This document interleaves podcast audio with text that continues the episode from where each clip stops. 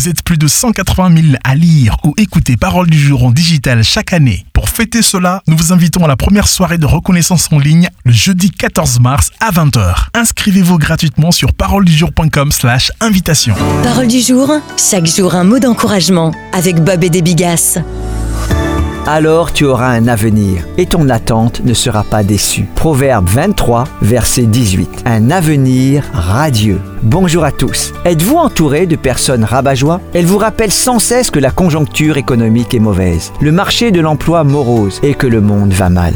John Walker écrit Mon prof d'anglais au lycée m'avait dit de ne pas m'inscrire à l'université de Cornell parce qu'il ne m'accepterait pas et que si jamais il m'acceptait, je n'y arriverais pas. J'ai failli ne pas m'inscrire. Mais peu après, un de mes anciens professeurs m'a dit Si tu es reçu, vas-y, tu peux le faire. Tu peux le faire. Ces paroles ont fait toute la différence. Le monde a besoin de plus de gens optimistes qui encouragent et parlent au cœur des autres en leur disant ⁇ Je crois en toi ⁇ Suivez votre passion et vivez votre objectif. Si vous êtes motivé, vous y arriverez. Continuez à travailler dur. Le contexte économique est mauvais, mais il vous est tout de même possible de développer votre entreprise. Le marché de l'emploi n'est pas rose, mais vous trouverez du travail. Un échec vous mènera sans doute à quelque chose de meilleur. Vous apprenez et vous progressez. La différence entre le succès et l'échec, c'est la foi qui nous est souvent transmise par quelqu'un qui nous a encouragés. La Bible dit, quand il n'y a pas de vision, le peuple est sans frein. Proverbe 2,